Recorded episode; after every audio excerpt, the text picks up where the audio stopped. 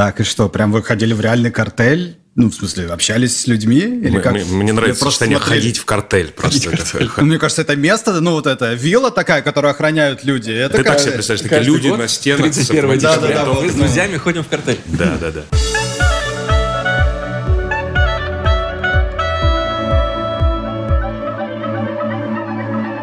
Привет и добро пожаловать в авторскую комнату. Это подкаст от сценаристов для сценаристов, а так любимым всеми нами сценарном мастерстве. Меня зовут Александр Белов. Меня Александр Вялых. И сегодня у нас в гостях Андрей Золотарев, сценарист, продюсер. Класс. Да, привет всем. Смотри, Андрей, будет несколько вопросов, которые мы периодически задаем приглашенным именно сценаристам. И первый вопрос.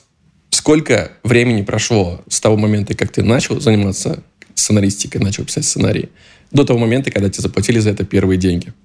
Ну, счит- считаются маленькие деньги или деньги, на которые можно выжить? Да, давайте разберемся, потому что мне кажется... а давай что- так, и так. Да, ну, наверное, маленькие деньги, это прошло года три, может быть. Это как-то очень быстро, потому что в момент, когда я начинал заниматься, не было вообще ощущения, что это такая профессия. Было ощущение, что это какие-то... Хобби. Хобби, да. То есть ты просто... Вообще-то это должен писать режиссер и продюсер, но как бы иногда какие-то люди сторонние, которые не имеют отношения к проекту, приходят, пишут какие-то листы, что-то отдают, и дай бог, чтобы им что-то за это заплатили, а может быть, в титрах укажут. Было такое ощущение. А потом появились вот эти бесконечные сериалы мыльные, огромные, с, одним и тем же сюжетом про девочку, которая жила в провинции, но вот приехала в Москву и встретила свою настоящую любовь, но это не настоящая любовь, а если где-то рядом настоящая любовь. И вот за это начинали платить. Сейчас было похоже на песню из заставки. Да, да, да, да. Ой, и с соответствующими песнями на, на заставке, да. И за это платили, да, какие-то серьезные бабки, типа 10 тысяч рублей, 15 тысяч рублей. И сколько прошло, получается, э, до того, как заплатили серьезные? Ну, прям, я просто не знаю, что значит серьезно. Мне кажется, серьезно это момент, когда ты можешь э, на это жить. Ну, то есть, Ну вот да, когда когда тебе ты прям- понимаешь, что это уже может считаться профессией. Да, ну, наверное, лет 8-9 прошло. да, Ничего много. себе. Неплохо, А неплохо. что ты делал до этого? Писал, ну, реально, ну, я бы Ну параллельно ладно, еще... в смысле, ты, наверное, ну как, ты должен был что-то жить? Да, да, люди работают иногда, чтобы жить, это правда. Я два года служил в службе спасения, а потом работал журналистом. Второй вопрос чуть сложнее. Как бы ты описал себя, если бы написал свое появление в сценарии? Как персонаж. Входит. Андрей Золотарев. Ну, я периодически это делаю. Я имею наглость периодически вставлять себя в сценарий и прям буквально пишу э, конкретно себя. И, и, честно говоря, не заморачиваюсь со своим писанием, поскольку я с собой знаком, и те, для кого я пишу, тоже вроде со мной знакомы. Поэтому я обычно вхожу в виде репортера. У меня есть постоянная амплуа. Э, Я всю дорогу просто стою с микрофоном, что-то трындю в кадр. Ну, как ты описал бы себя вот именно в ремарке? Представь, что читает сценарий человек, который вообще э, с тобой не знаком. Да, я бы описал следующим образом. Мой стиль такой. Я бы написал, входит мужчина, скобка открывается, 40, скобка закрывается. Все? Очень скупо. Хорошо, последний вопрос. Закончу предложение. Я Андрей Золотарев, и я пишу сериалы и кино про... Про людей. Отлично. Сорян, ребята. Нет entertainment а. Не удивило. Действительно про людей. Иногда про зверей. Да? Да. Что это за история? Ну, я делал еще анимационные всякие истории, пытался, у меня есть всякие в, в- в загашниках э, разработки, там есть про зверей. Смотри, я просто листаю лучшие э, твои работы на кинопоиске. Лед 2, мелодрама и мюзикл. Призрак, комедия. Триггер, драма. 13 клиническая, мистический сериал. Вне себя триллер. Тем, насколько скучно вообще писать в одном жанре. Слушайте, я не заморачиваюсь никогда с жанром. У меня вообще не- не- у меня нет ощущения. Сейчас давайте сразу оговоримся. Это только вкусовщина. То есть, ну, сейчас не, не могу за всю Одессу сказать. Просто для меня как будто бы разницы в жанре нет вообще. Я ее не чувствую. Мне кажется, мы э, просто выбираем, на какой основной струне мы хотим сыграть. Там, вот хотим ли мы кого-то напугать, или мы хотим кого-то развеселить, или мы, э, мы хотим заставить о чем-то задуматься, не дай бог, пожалуйста, давайте не будем этого хотеть. Как будто бы все равно строишь ты одно и то же. Ты всегда делаешь драму. Какая, блин, разница? Не могу понять. Даже если ты делаешь лютую драму, все равно есть элемент комедии. Ну, то есть у меня, по крайней мере, не получается без этого. То есть всегда все равно это прет, потому что без этого не будет вот этого контраста, этой синусоиды, когда ты немножко ныряешь по настроению вверх, вниз, э, без смены жанра внутри сцены, внутри э, поэпизодника. Это не сработает. По этой причине любой жанр современный является полижанром. Очень мало чистых жанров. Наверное, если сейчас сделать чистый жанр, это будет кичем. Э, Ну, просто вот так, так мы устроены сейчас. Как будто бы. Поэтому то, что там пишет Кинопоиск, я сам с удивлением каждый раз открываю для себя, в каком жанре, значит, мы сделали кино. Просто открываешь Кинопоиск, там написано, в каком ты жанре сделал. Ну, то есть это не ты вообще определяешь, это уже потом где-то пишут. Это Кинопоиск определяет, да. Это так и есть. есть у меня, так, у меня такой же был опыт с э, МДЖ, у которого в какой-то момент, э, это когда еще выходил первый сезон, она появилась как трагикомедия. Да, э. На, на каком-то из сайтов. Я такой, интересный формат. Прикольно. Но, тем не менее, когда ты пишешь в определенном жанре, ну, то есть зритель же все равно ориентируется ориентируется на жанр как на обещание каких-то определенных эмоций, которые он испытает. То есть, мы, если мы говорим, что 13 клиническое это некий мистический, ну, в данном случае это точно поле, жанр и это его супер качество, э, мистический процедурал – все равно там элементы мистики, вот то, что будет э, держать меня как зрителя, который любит вот такие истории, они как будто бы мне обещаны. Если я смотрю «Лед 2», пришел посмотреть «Лед 2», то я, наверное, хочу э, испытать щемящее чувство в сердце, послушать классные песни, но это все равно как будто бы другие э, эмоциональные именно обещания. Как вот между ними балансировать и искать именно инструменты, которые там или там работают лучше? Или везде они универсальны, по-твоему? Они универсальны, да. И, э, ну, вообще, помните, вот раньше очень-очень давно продавались кассеты с наклейками этими такими, которые на, на машинке выбиты, и там было написано в скобках, там, не знаю, «Палец дракона», в скобках «Боевик». Вот это mm-hmm. было как бы внятное обещание жанра, честное. После этого, с момента, когда начался нормальный трейлеринг в кинотеатрах, когда подключились маркетинговые отделы, которые начали думать о том, как э, заявлять э, продукт, после этого все вот эти вещи, они стали обманкой. Есть два э, разных производства. Одно производство сценарное, когда ты пишешь то, что ты пишешь, другое производство маркетинговое, когда они принимают решение, как это продавать. А, притяжение мы продавали не как притяжение. Это не была история про любовь, это была история про битву инопланетян и землян. То есть, ну, имею в виду в продаже. Вот так это трейлер такой был. Там вообще угадать даже было невозможно, про что эта история. Лед никто не продавал как мюзикл. Да, да, да. Не было трейлера такого. Я да, слышал, это... как многие офигели, когда началась песня. Так и есть. Правильно, да, ну, типа, правильно. Да, Потому что да, русский да. мужик не может купить билет в кинотеатр да, на какой-то да. гребаный мюзикл. Ну, come on. Ну, что, я пойду петь эту херню, слушать, вот это соплями убиваться. Кто это купит? Это, ну, это невозможно. Только ты можешь еще на второй купить, когда ты там, ну, как-то э, пойти на попятную, как-то сделать девушке приятное.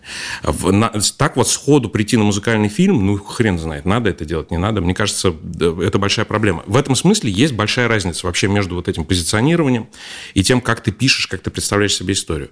Когда ты пишешь, да, все законы универсальны, и я ну, не вижу разницы, честно говоря. Мне кажется, вообще нет никакой проблемы превратить одно в другое, чем мы успешно и занимаемся. То есть мы периодически, мы видим с вами примеры, когда э, есть прекрасные сериалы, где происходят сломы жанров в середине истории, где есть типа, там э, какая-нибудь WandaVision, например, где ты вообще просто, этот слом жанра является приемом основным, где ты просто только за этим и следишь. И это жутко круто. Но бывают и другие же примеры, когда это происходит не по воле и не по желанию создателей.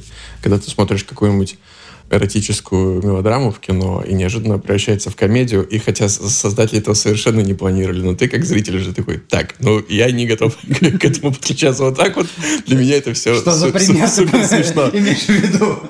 Я не буду говорить недавно вышедший фильм, вот, но, тем не менее, есть такие ощущения. Это не только с фильмом бывает, э, это бывает со многими сериалами. Бывает тогда. Действительно, а где грань тогда между тем, что человек не смог выдержать жанр и сломался в каком-то моменте, и вот и теперь приходит и говорит, слушайте, ну у меня просто полижанровая история. А люди говорят, нет, у тебя не смешная комедия, это драмеди просто.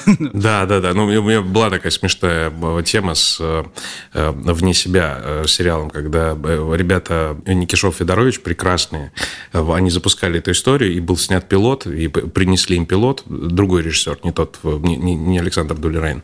И он принес пилот, и был очень забавный диалог, когда они говорят, ну классно, классная история, но только вот не смешно, просто не смешно. Он говорит, ну да, ну потому что это драма. Нет, это комедия. Дальше, в общем, как бы этот Не договорились на берегу. Да, и был другой пилот снят в итоге. Так бывает. Ну, что сделать? Это, это отношение заказчика и автора. Главное, чтобы автор был уверен в том, что он делает. Да, у меня были такие случаи, когда мы обсуждаем какой-то проект, и мне говорят, ну что, как? Я говорю, смотрите, если это комедия, то она не смешная. Но если это не комедия, то проект хороший. Может быть, мы, мы сместим рамку и запустим его. Вот э, кто определяет и как э, так, вообще определить, где это в жанре, а где Где, короче, так можно делать, а где нельзя? Гребаная вкусовщина. Никто не определяет. Вообще всегда. Всегда вкусовщина. Нет, нет, ну просто вообще никакого способа это определить, кроме как через вкус. Вот для этого и нужны специально обученные люди со вкусом, которые сидят и что-то там разбирают, что-то выбирают. Но и они, у них все равно может быть прицел сбит. Я знаю замечательных прекрасных драматургов, которые вообще ни хрена не могут комедию ни написать, ни оценить. Эм, или наоборот, там какой-то замечательный автор, который ничего не понимает в том, как строится триллер эм, или хоррор. Так тоже бывает. То есть, мне кажется, смена жанра, вот, ну, особенно какая-то довольно-таки резкая, это все-таки риск. Вот, условно говоря, если мы возьмем э, «Паразиты», где просто идет комедия, и она резко ныряет в азиатский трэш такой, боевик – это могло бы ведь быть и плохо, и очень плохо.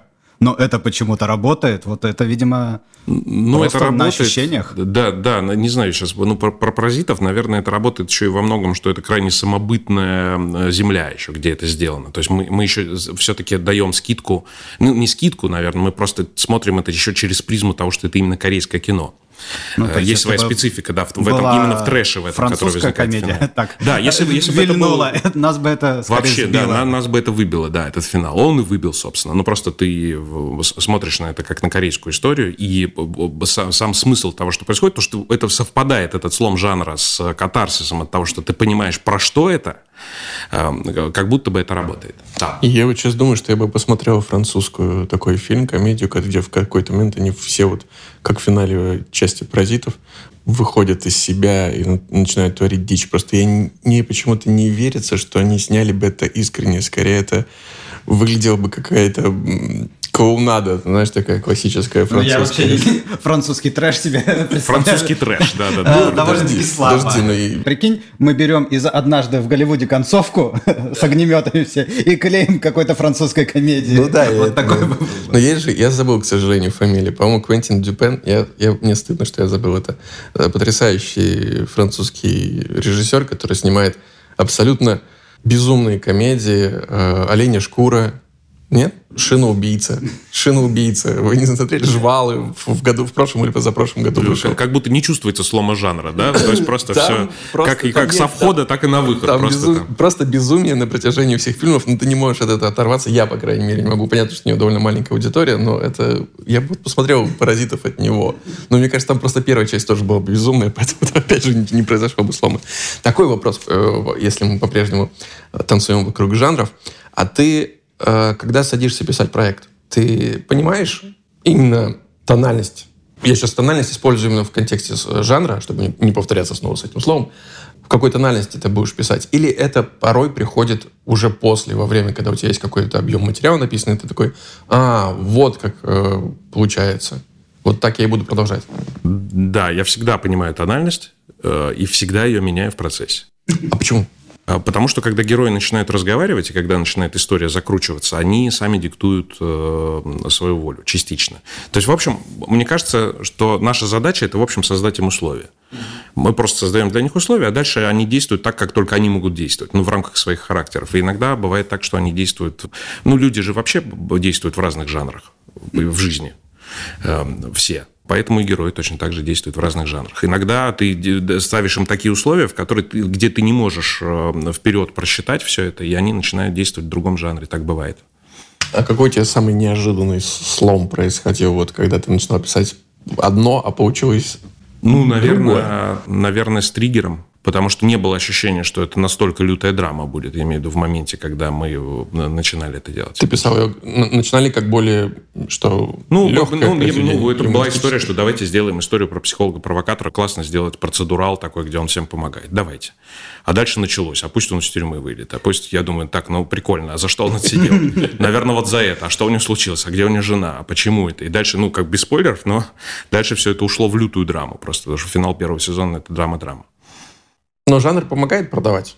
Ну, в смысле, это... Правильно сформулированный жанр продавает, помогает продавать это той аудитории, которой это интересно. Но, опять же, все же шизанутые по-своему. Вот я люблю все, что касается инопланетян. Просто угу. вообще весь трэш. Вообще, ну, нормально, смотрю.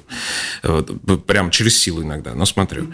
Кто-то любит что-то другое. То есть все равно есть какие-то наши внутренние триггеры. Мы смотрим все хорошее кино, но при этом есть еще внутренние триггеры, которые работают на тебя персонально. И есть специально обученные люди, которые знают, как э, за это дергать. Да, они продают все это, но это не имеет отношения никакого к написанию. Не, ну вот тебе приходят и говорят, мы хотим сделать э, музыкальный фильм, там будет это фильм-концерт. Класс. Какой research нужно сделать перед тем, как взяться за это? Это же, ну, нетривиальная, мне кажется, задача. Или просто, ну, типа, пишем драму, а песни раскидаем по ходу. Ну, это сейчас зависит от того, что тут, тут какая-то спор курица или яйцо. Просто это как бы что у нас важнее, там форма или содержание, с чего мы начинаем. Наверное, если мы говорим про мейнстрим, то да, ровно так. Ребята, пишем драму, потом будем думать. Потому что нет смысла никакого, если ты начинаешь разбивать и говоришь, так, у нас на 13 минуте 23 и 84 будет стоять песенка, а дальше крутитесь вокруг этих шариков как хотите, ну, ни хрена не получится, так это не работает. Э, да, драма важнее всего, если мы говорим про мейнстрим. Сначала нужно разложить всю драматургию, потом э, вкладывать э, форму. Не, я согласен с тобой в том, что это никак не влияет на письмо, на написание, если ты хочешь искренне, честно сделать свою работу, классно сделать свою работу быть самым ею довольным, Просто я помню, когда вот в системе же МДЖ у нас произошла ситуация, мы написали какое-то количество серий, написали и посмотрели, нам это самим очень понравилось. Мы отдали это продюсерам, э, того же Антона Щукина это очень впечатлило. Он говорит, да, все классно. Но за нами стал ходить э, таким небольшим хвостом Артем Логинов и периодически спрашивать, а что это за жанр? А что вы написали, что это за жанр? Ну, то есть, как это продавать? Вот, ну, когда мы будем, маркетологи придут, как, как это преподносить? Вот, будто бы у вас нет, нет немножко жанра. Да, давайте расскажем маркетологам, как им продавать. мы, так, мы так загрузились, мы такие, господи, нам еще и жанр нужно придумать. Что, что происходит вообще? Я не за этим сюда шел. А, да. Мне ну, кажется, ну... жанр иногда можно сформулировать вообще постфактум, как э, Куликов говорил, что типа получился Советстерн. Типа героические истории про Советский Союз. Образуется блок фильмов, которые можно собрать по какому-то формальному признаку. Мне кажется, изначально, ну то есть сначала появляются фильмы в этом жанре, а потом уже э, люди говорят, что это жанр, а не наоборот. Ну, наверное, да, да, так и есть. Давай э, уже ну, бывших оскомных жанров. Перейдем все-таки к 13-й клинической. Э, очень крутая работа. Вот мы вчера с женой писали пятую серию, и это прям классно. Все, с кем я знаком, восхищается именно тем, что Рома Кантер назвал это, по-моему, даже вообще отдельно, что это новый жанр. Новый жанр, да. Э, как это стыкс, свое пространство, мистический процедурал. Вот э, как к этому пришли? Как это вообще появилось? Ну, я бы долго с этим носился, честно скажу. Просто на бумагу не выкладывал. У меня была в голове мысль на тему того, что мне просто нравятся одновременно две вещи, и я решил их соединить. Я люблю всю эту мистику, я люблю медицинские процедуралы. Ну, вообще я люблю процедуралы, что, наверное, понятно по фильмографии.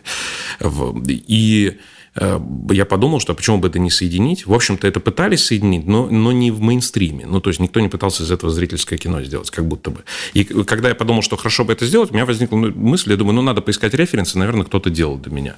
Им ковыряли, ковыряли, ковыряли, ничего я не нашел. Такого, чтобы именно вот в этом жанре. Мне показалось это странным.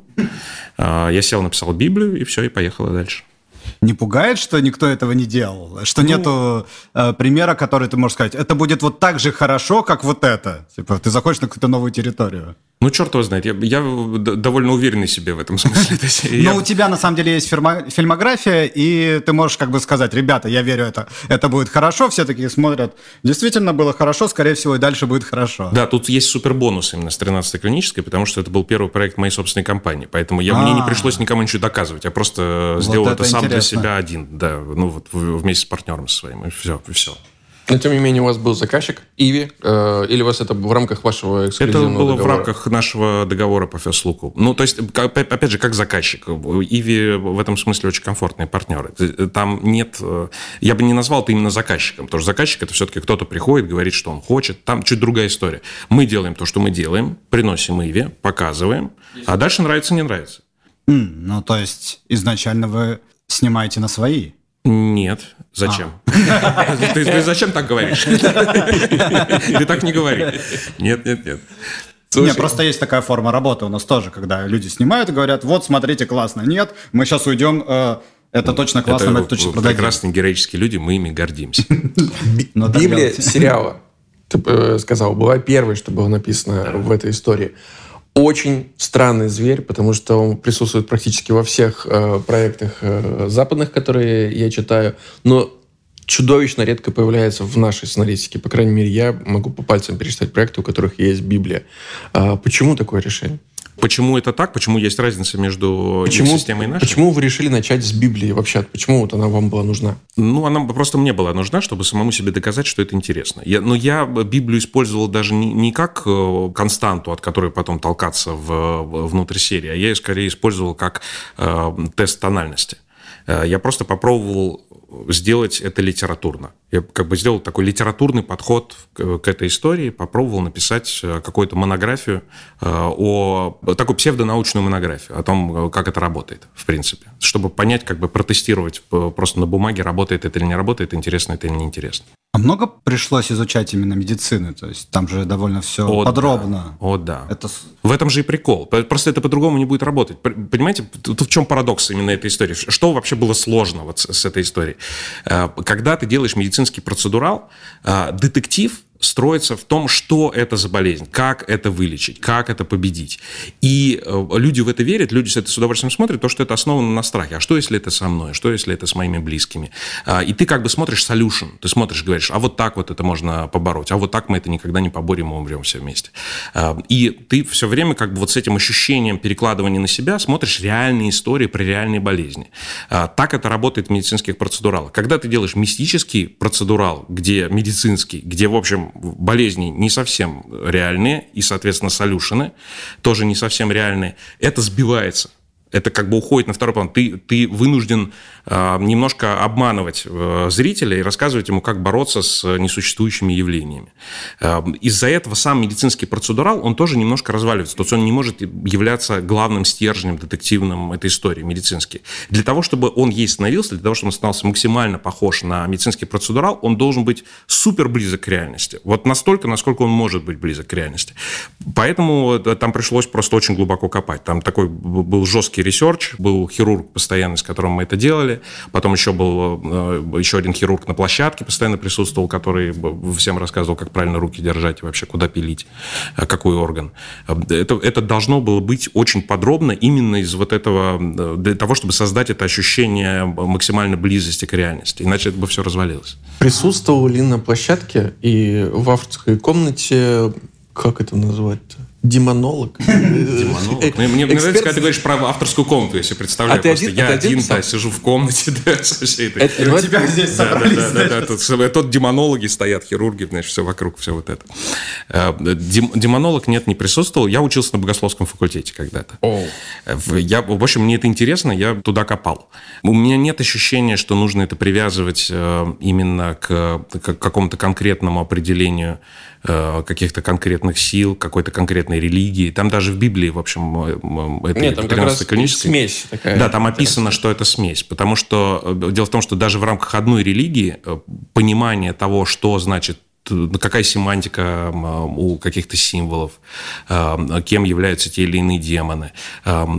Все эти, все, эти, все эти понятия, они тоже подвергались эволюции. Можно увидеть, как они движутся там, как в средних веках меняются все понятия, потом они там чуть позже еще раз меняются, потом еще раз меняются. В этом смысле привязываться к какому-то конкретному отрезку времени или конкретному пониманию а, того, как они должны действовать, как выглядеть и какая иерархия, нет никакого смысла. Проще самому придумать. Наверняка возникали вопросы, когда у тебя болезнь или вот эта, ну, очень жесткая реальность медицинская, которая существует, наталкивалась на то, что история так не складывается, вот мешает. А ты в какую сторону двигал? Говорил, ну, ребята, давайте чуть закроем на это глаза, история-то интересная получилась, или наоборот, так? Не, без поддавков, все кейсы реальные. Но если что-то не складывается именно по медицине, mm-hmm. значит, нужно менять кейс. Потому что у нас есть, смотрите, у нас есть одна реальная вещь – медицина. Э, реальная внятная наука с э, понятными действиями. И есть одна вещь выдуманная. Гораздо проще поменять выдуманную. А, ну, в принципе, да. То есть если это так не работает, да. если драматургически это не складывается, значит, надо кейс менять медицинский совсем весь. На самом деле кейс-то, ну, действительно, расследование ведь не в том, какая была болезнь и какая стала, а больше про какие-то взаимодействия с демонами и больше про человеческое. Это медицинские процедуралы стали более человечными, удивительно. Ну, да, да, они, они быстро эволюционировали в эту сторону. Это правильно, это единственная возможная точка для эволюции. Но это как, как еще? Только так. То есть я вот последнее, что смотрел, наверное, «Хороший доктор», и там некоторые серии просто меня выносили. Это настолько было... Там во втором сезоне про то, как лицо пересаживают девочки, я плакал просто и еще ходил, долго плакал после. Это невероятная серия. Да. Такой вопрос. Наверное, он тебе уже тоже не, не раз задавался. Control, игра, ECP Foundation, как э, интернет-феномен. Насколько они повлияли? Потому что я видел, что вы, как авторы, э, ты точно, э, в, где-то в комментариях в Телеграме открещивался. Да, от и этих, продолжает открещиваться. От этих историй.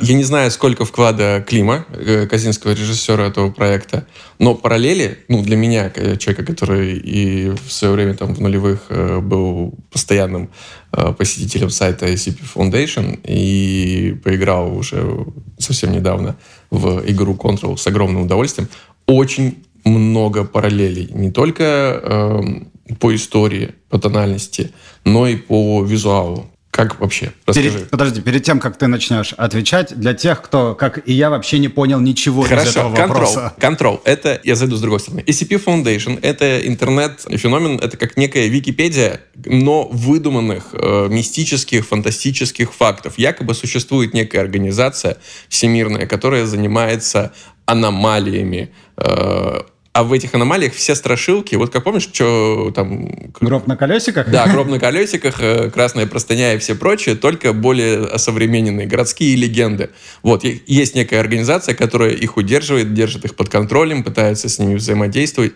И совсем недавно, там года три назад, вышла игра Control, которая как раз рассказывала про это. Во-первых, тональность OCP Foundation и трансклинической очень сильно для меня это ощущение пересекается. Во-вторых, визуальный э, ряд, э, вот эти крас, э, красный цвет, который резко переходит, когда главный герой, герой Данила Козловского, переходит из нашей реальности в некое вот это пограничное состояние, включается красный свет. Точно так же, как в игре Control.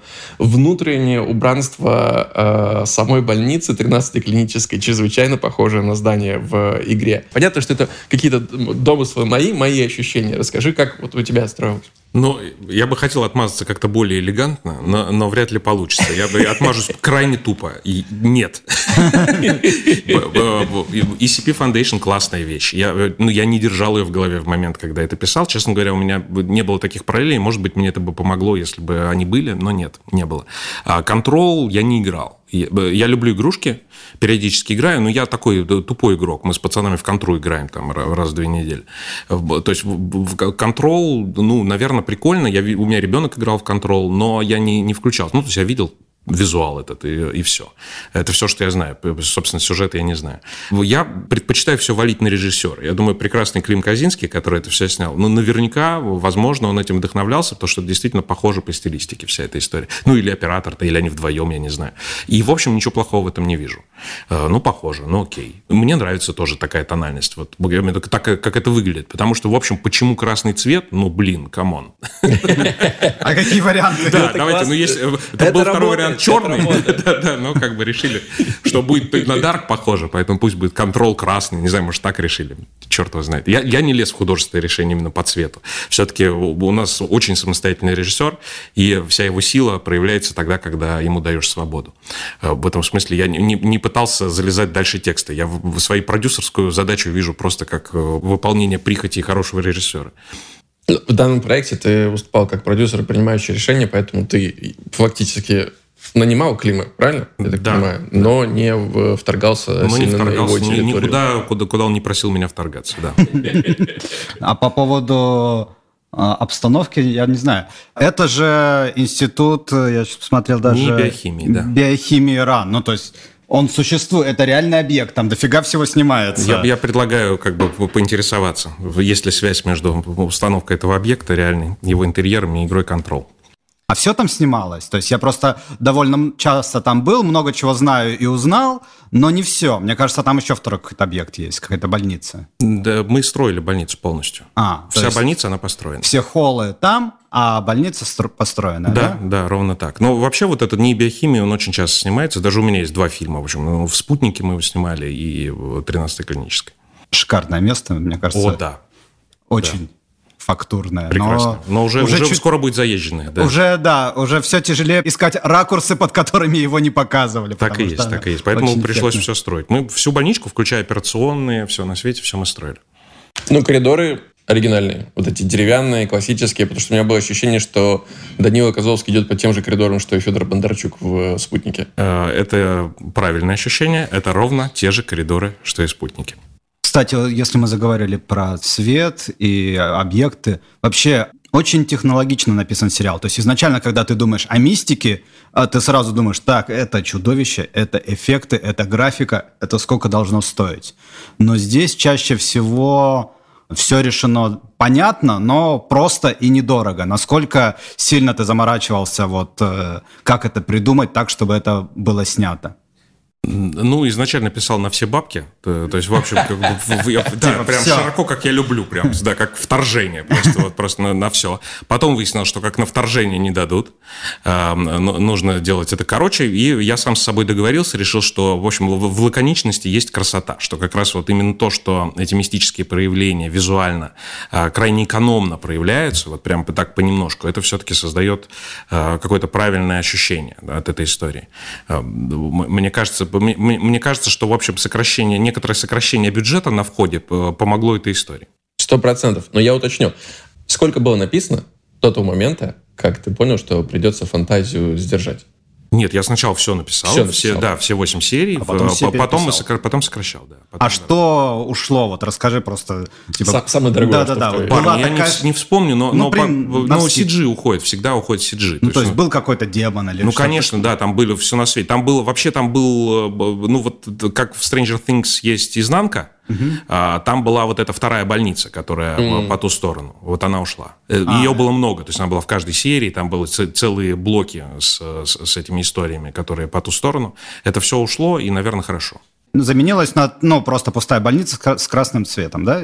Ну, да. это же та, а это она же. Да, да, и вентилятор, да. Подожди. Да, развивающий волосы героя. Если ушло много прям блоками уходил или просто переписал? Блоками. Нет, я, конечно, если я блок убираю, я же его не, не, не просто вырезаю, как аппендицит, я, конечно, переписываю. Ну. И сколько пришлось вот из производственно переписать? Ну, я бы не сказал, что это именно производственно. Ну, это все-таки да. пока литература. То есть угу. производственно не так много, когда мы уже ушли в производство. Потому что у нас довольно технологичное было производство, у нас был профессиональный режиссер, там не было э, каких-то огромных сложностей с тем, что мы там что-то хотели, но не смогли. Мы, в принципе, все смогли. Я неправильно сформулировал. Я имею в виду именно в тот момент, когда ты понял, что придется ужаться, и какие-то вещи не, вы просто не сможете э, снять. Вот именно в тот момент, когда ты решишь, так, надо ужиматься. Сколько пришлось переписать в процентах от... Э, Процентов 15, 10.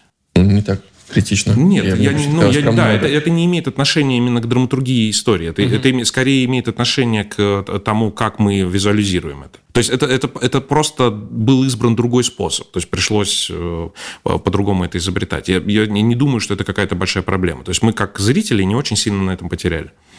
Вот, это меня э, как раз хорошая ступенька к следующему вопросу. Количество проектов, которые ты создал как сценарист, по-хорошему иногда ужасает. Возникает вопрос, а сколько ты пишешь? Ну вот в день я горжусь сценаристами, которые умеют, э, могут сказать, сколько они пишут в день. Я нифига не пишу в день. Я даже в неделю нифига не пишу. Мне кажется, вообще сценаристы, они делятся на эндорфиновых и кортизольных. Я вот максимально кортизольный сценарист, я могу писать только в момент, когда уже совсем меня скоро убьют. Вот прям уже, прям уже, прям так, ну дуло у виска.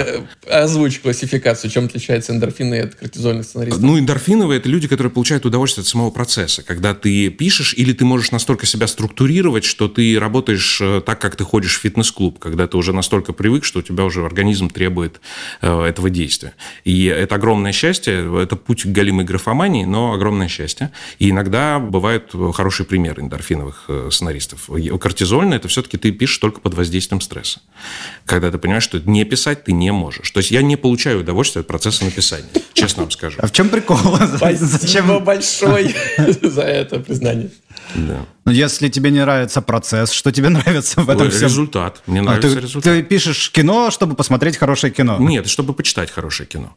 Мне, мне нравится результат. Да, я, ну, то есть, когда я пишу сцену, я не получаю удовольствия. Когда сцена написана, я получаю удовольствие от того, что я. Вот вот я получаю удовольствие. Я абсолютно с тобой согласен в этом компоненте. Когда я пишу, я страдаю. Я, я кровью пишу. Это не Да, может... Это, да. Я не понимаю, как это может доставлять удовольствие. В каком-то моменте, чаще всего, поскольку мне больше нравится писать в авторской комнате, именно из-за того, что какие-то люди вовне меня кайфуют. И они такие, блин, это прикольно. Я такой, ну, может быть. Да. Знаете, что вы, конечно, за люди такие, которые думают, что это прикольно. Ну, допустим. И мне это приятно. Но настоящее удовольствие получаю. Там, я написал, и через недели-две я открыл. Я такой, блин, ну это не такое говно, как мне казалось, когда я это писал. Вот в этот момент я начинаю получать удовольствие. И прям и решение классное, шутка смешная. Блин, это, хоро... это, это неплохо. Не, это она- неплохо. Вообще все наоборот. А наоборот. Ну, то есть в моменте ты придумал, это классно, тебе типа, о, вот это смешно, это да. А потом ты перечитываешь и думаешь, это не так весело, как было, когда ты все придумал. Это беда всех вечерних разгонов. Это не- не- Потом с утра просто вот это похмелье. Поэтому разгонять надо только утром записывать вечером. это Поэтому мое я, не смотрел практически ничего, что написал. Жестоко. И тем не менее, я снова вернусь к вопросу про количество страниц, которые ты Просто пишешь. у тебя Есть- много дедлайнов, да? Да, есть же, ты- есть же дедлайн. Дедлайн это лучше вообще, что придумано в сценаристике. Это, то, что заставляет тебя писать. Есть же, когда, вот когда ты чувствуешь дедлайн, ты все равно примерно понимаешь, я не смогу написать больше, чем вот столько за вот этот период. То есть не осталось неделя, мне нужно написать э, 70 страниц, это значит 10 страниц в день. Я не способен на это, или я способен на это. Нет, я, я каждый раз с собой об этом договариваюсь, но это бессмысленно, потому что я нарушаю эти договоренности. В, в- все равно из 100% времени, 80% времени ты просто ходишь, занимаешься, занимаешься ерундой, разваривая в голове, что вообще чушь полная, что никак не работает. Несуществующий сценарий. Потом ты садишься за пустой лист, э, сначала ничего не можешь, потом рождается первая сцена, потом ты начинаешь уже как-то как внятно работать. Ну, подсев на эту волну. Наверное, как бы вот этот момент последних 20% это э, похоже, ну, не знаю, на серф, наверное, когда ты вот просто пытаешься как бы лежишь, лежишь на доске, потом фигак волна пошла, и ты как бы делаешь. И вот когда ты на волне, в общем, э, время теряет значение. Ну, только если там счет не идет уже на минуты, что тоже бывает, простите.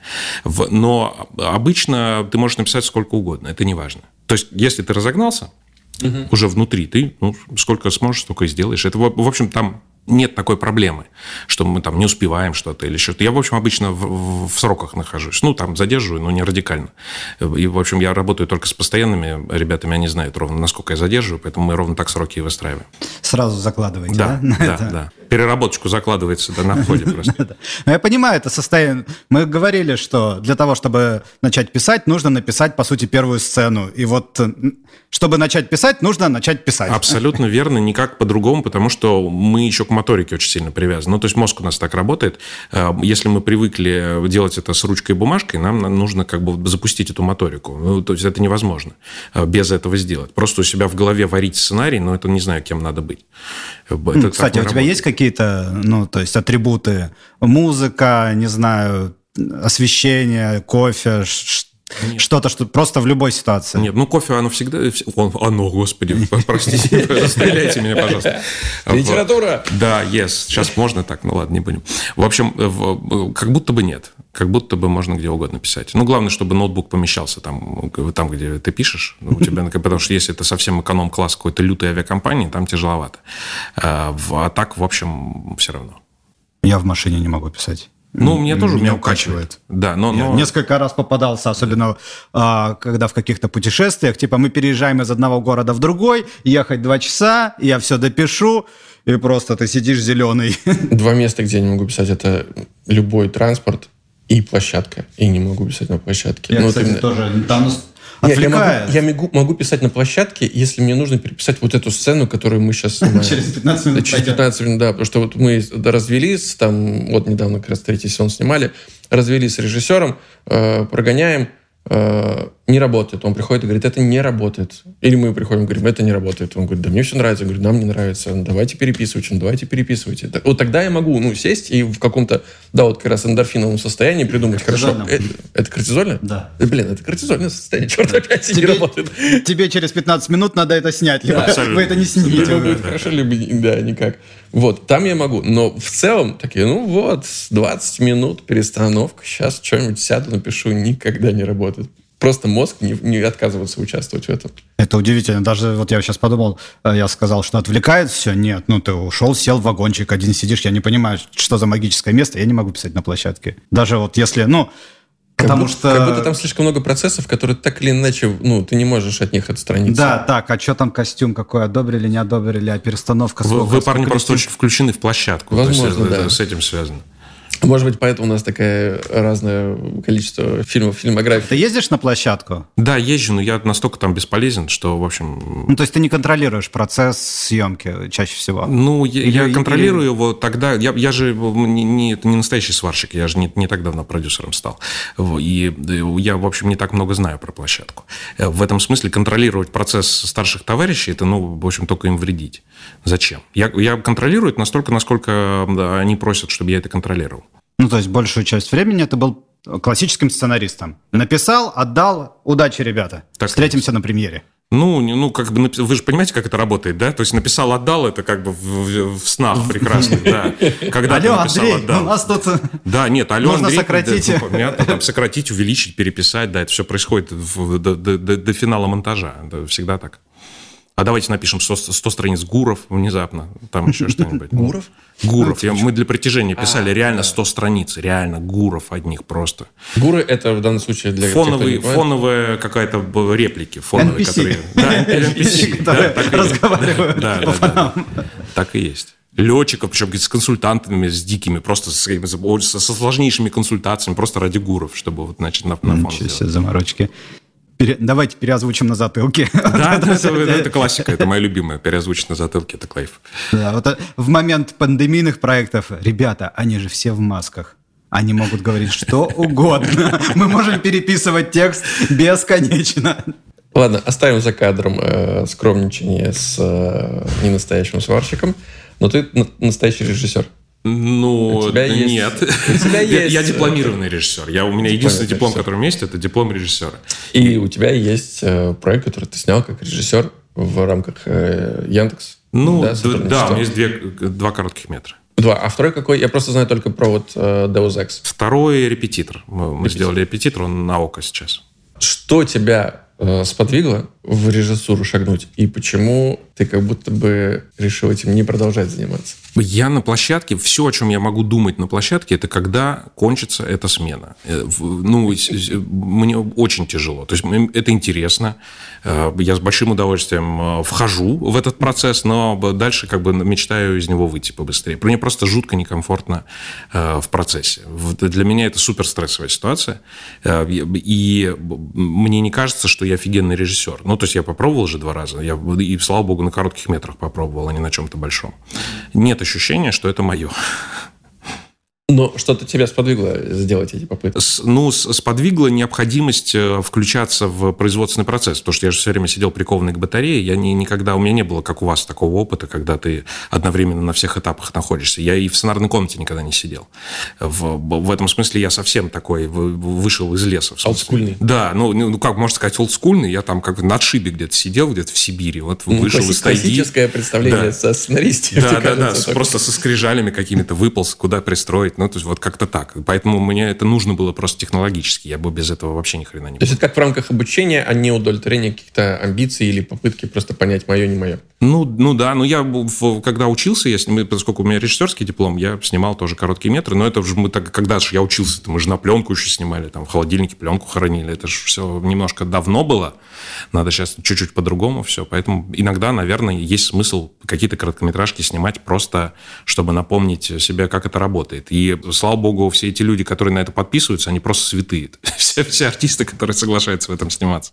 То есть ты не говоришь никогда, и, возможно, мы когда-нибудь еще снова увидим титр э, режиссера Андрей Солотрев. Э, надеюсь, что нет. Надеюсь, что нет. Не, а мы обсуждаем просто часто довольно-таки этот феномен пойти что-то снять с позиции того, что от чего не хватает сценаристу. Вот когда ты пишешь, а, может быть, э, кто-то не удовлетворен, как снимают его тексты. Может быть, хочется больше там действительно контроля забрать или еще что-то. Откуда это приходит?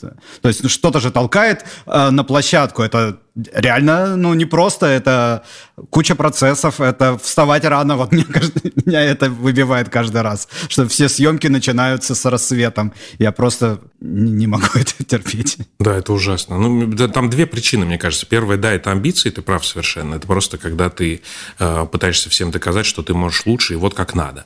Это одна причина. А другая причина, если ты реально вдруг знаешь, как надо. Ну, так же тоже бывает.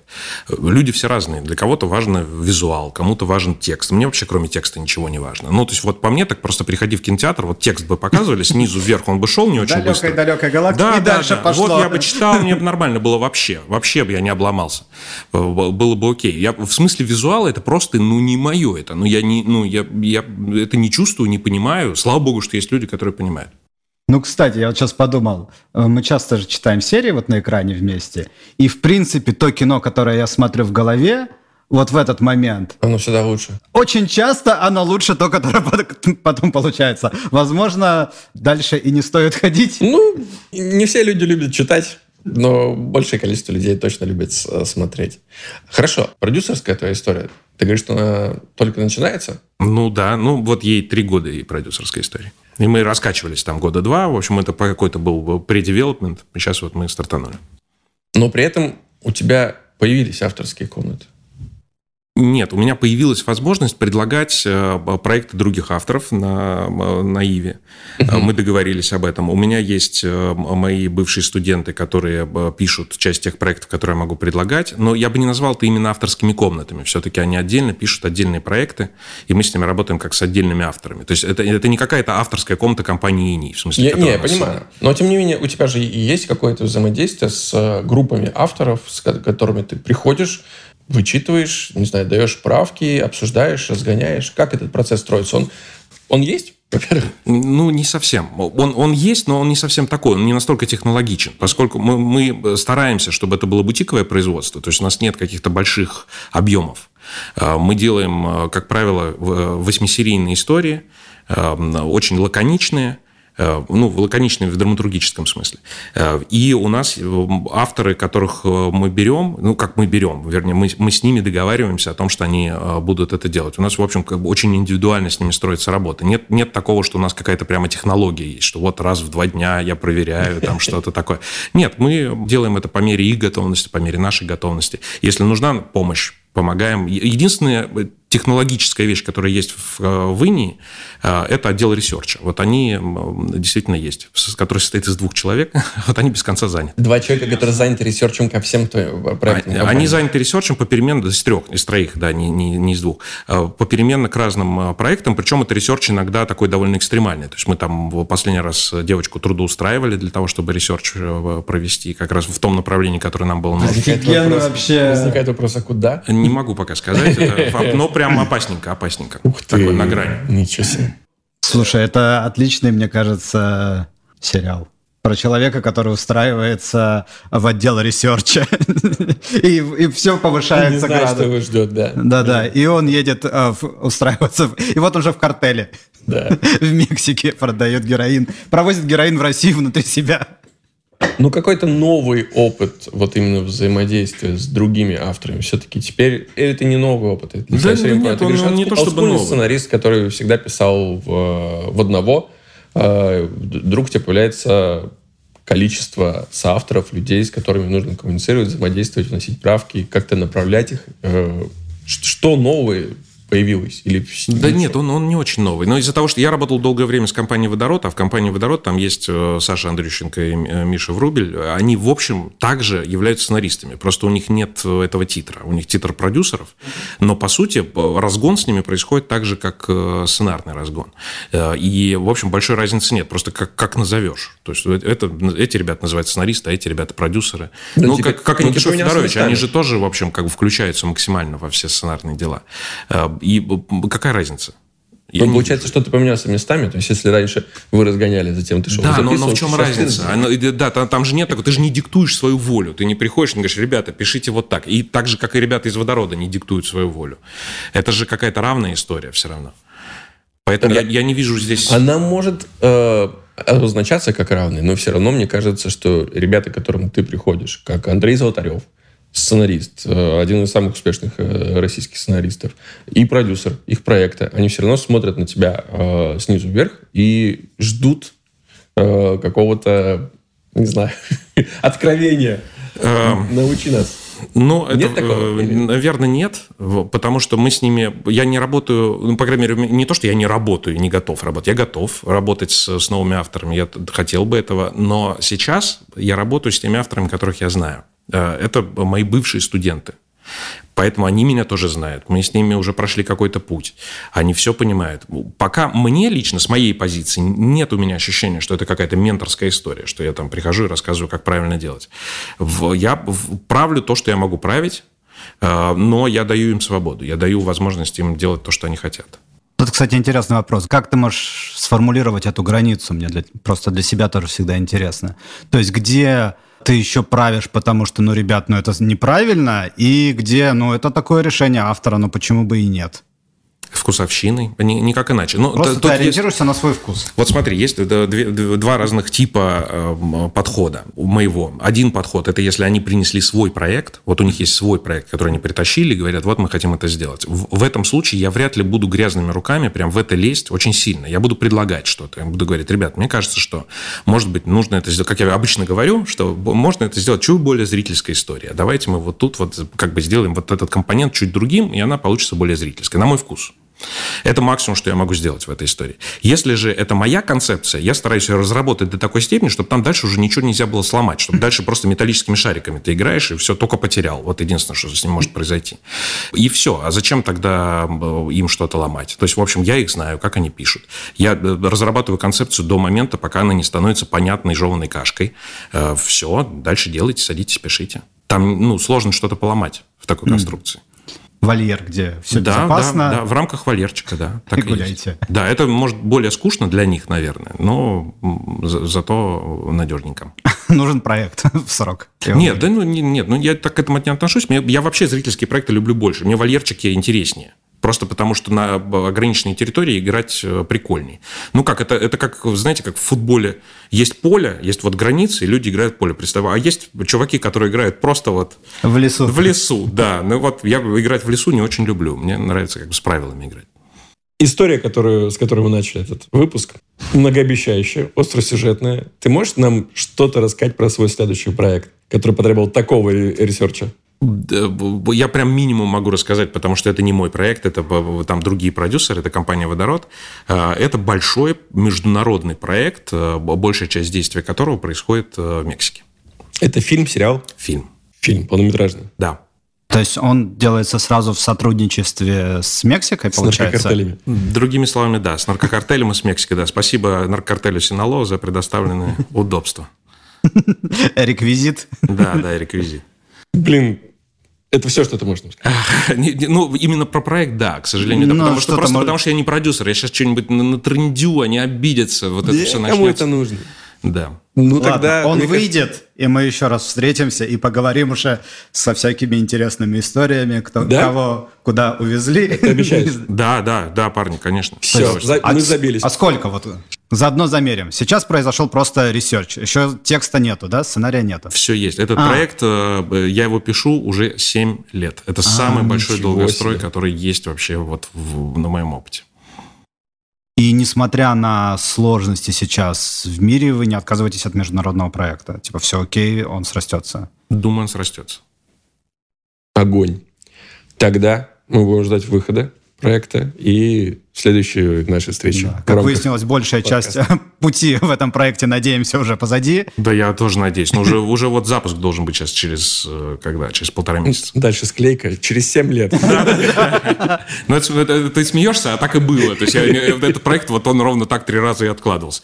Просто предыдущий research мы в США проводили. У меня так смешно, мы прилетели в Мексику, и, и а мне в этот момент Facebook выдает э, воспоминания, ваши воспоминания пять лет назад. Я на research е того же самого проекта в США. Гад, блин, я думаю, это шутка. Я просто, да. Это не шутка. Я в Твиттере где-то в англоязычном увидел э, грустную запись от чувака. Он недавно что-то э, написал классное, что из блэк-листа купили. И он пишет, типа, прихожу к продюсеру обсуждать следующий проект, и у него в кабинете по телевизору идет чемпионат мира по футболу. И мы вместе смотрим, и я ему говорю, а помните, мы с вами в прошлый раз встречались, и мы тоже смотрели чемпионат мира по футболу, но 8 лет назад. Это был этот же самый проект. Представляешь? Ох, ох. Очень болезненная история. Да. Так, надо чем-то хорошо закончить. Но Или они, так сойдет? Они сбываются. Они сбываются. Любая дорога приходит к какому-то да, своему завершению. Вся, вся драматургия – это про битву надежды против страха. Поэтому останемся на надежде. Все-таки, я надеюсь, это запустится все. Да, и это будет офигенная история. Как э, кто-то, опять же, из сценаристов говорил, что сценаристы — это люди, которые превращают свои проблемы в деньги. Мы что-то переживаем, мы это пишем, мы получаем за это деньги. Так что любые проблемы, ребята, это в будущем Ваши хорошие кон- сценарии. Конвертация. Андрей, спасибо тебе большое, что пришел. Спасибо, спасибо большое, парни, спасибо. что поболтал с нами. Извините, это формальность, но без нее никуда. Подписывайтесь на наш подкаст на всех площадках страны. Вы знаете, как это делать. Комментируйте, оценивайте, делитесь выпусками в своих соцсетях. Но самое главное, возвращайтесь ровно через неделю за новым выпуском авторской комнаты. А пока, пока. Пока. Пока.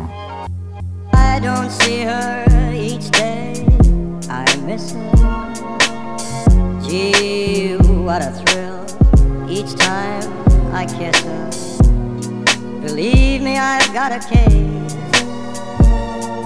on Nancy with a laughing face. I don't see her each day, I miss her. Gee, what a thrill each time I kiss her. Believe me, I've got a case on Nancy with a laughing face. I don't see her each day. I miss her. Gee, what a thrill each time I kiss her. Believe me, I've got a case on Nancy with a laughing face.